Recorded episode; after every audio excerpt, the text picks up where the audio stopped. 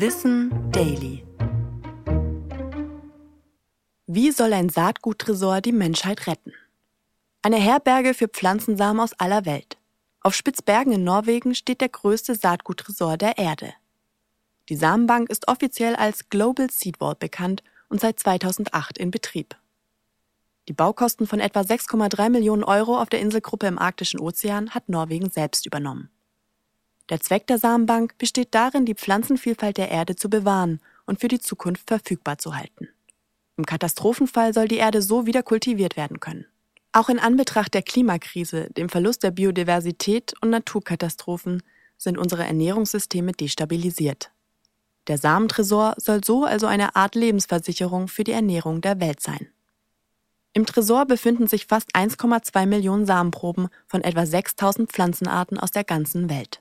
Sogar aus Nordkorea lagern hier Samen, direkt neben denen aus Südkorea. Platz gibt es für 4,5 Millionen Proben.